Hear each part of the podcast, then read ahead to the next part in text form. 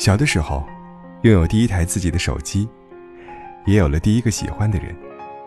那时候总有聊不完的话，那时的手机容量很小，只能装两百条的短信，很快就聊满了。有些短信舍不得删，就抄了下来。听说真的喜欢一个人，是从会反复温习你们两个的对话开始的。年少青涩局限的世界里，我们躲在被窝，抱着手机，从字里行间温习爱意。仅是短短几个字，在那时的我们眼中，已是爱如潮水。就像在一丝春光里，拥抱了一整个春天。后来。我们都很忙，也不是不再恋爱，也不是没有约会，但是不一样了。十八岁跟二十八岁的感情到底是不一样的。当世界在你面前逐渐铺展开来，不知不觉投身在追逐名利的游戏里，小情小爱隐退在不被注意的角落里，我们跟自己讲，这就是成年人的世界呀。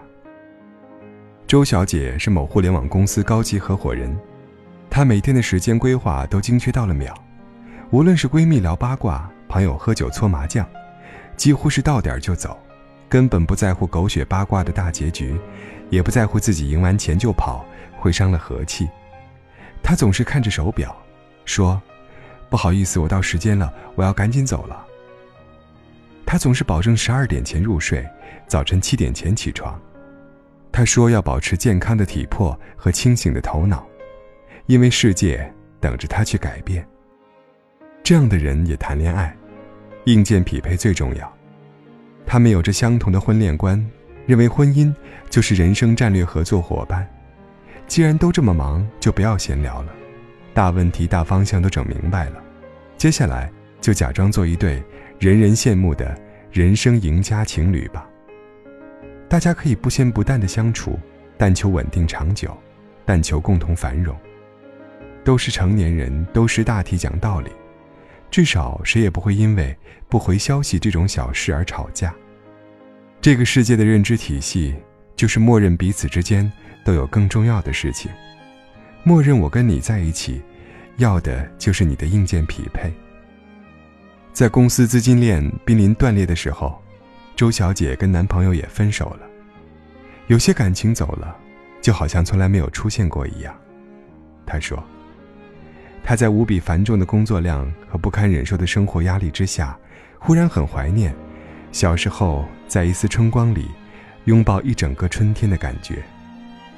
那种虚无缥缈的情感，反而显得那样真实的存在过。”他来三里屯找我喝酒，喝到微醺时，他说。其实，在面临考学压力的时候，我们也不轻松。我们也知道前面有巨大的分岔口，但当时到底是彼此心贴着心呐，幼稚可笑，却觉得十分温暖。我们很多时候冷静下来，是不得不承认的。其实没有人很忙，也没有人很闲，谁的一天都是二十四小时。你变得很忙，是你觉得。你有了更重要的事，让所有其他的事都变成了小事。爱情是什么呢？大概是对方极小的事，都会放在心里极重要的位置。看到过一句话，是这么说的：我不喜欢的人，觉得我每天要洗很多次澡；我喜欢的人，觉得我从来不洗澡。细细想来，很有意思。跟不喜欢的人聊天，脑子里就有了洗澡的念头，就会告诉他我要去洗澡了。感觉夜深了，就会告诉他我要去睡觉了。而跟自己很喜欢的人聊天，无论手里在忙什么，都能忙里抽空的回一下信息。有时甚至忽略了自己做某件事的初心，将与对方分享视为终极意义。我不喜欢的人。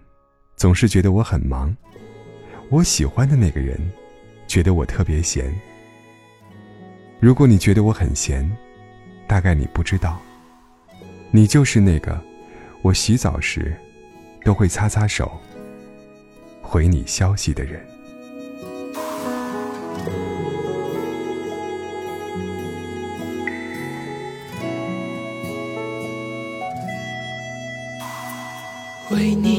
我用了半年的积蓄，漂洋过海的来看你。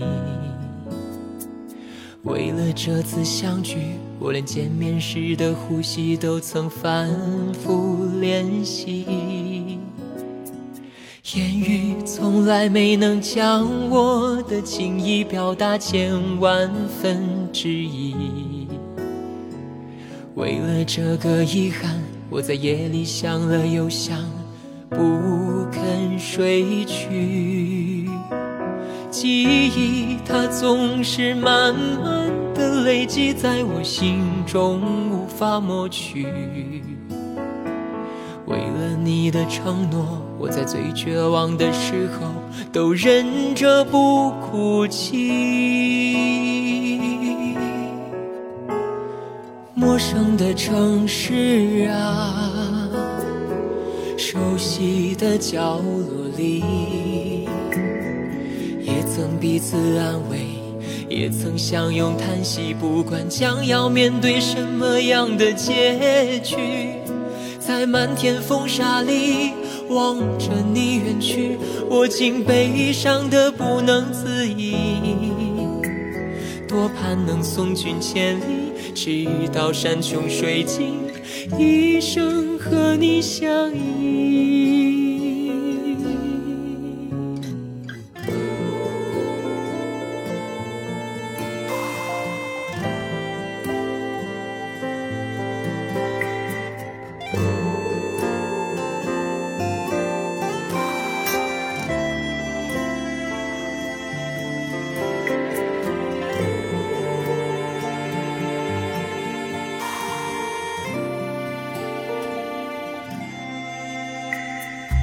言语从来没能将我的情意表达千万分之一。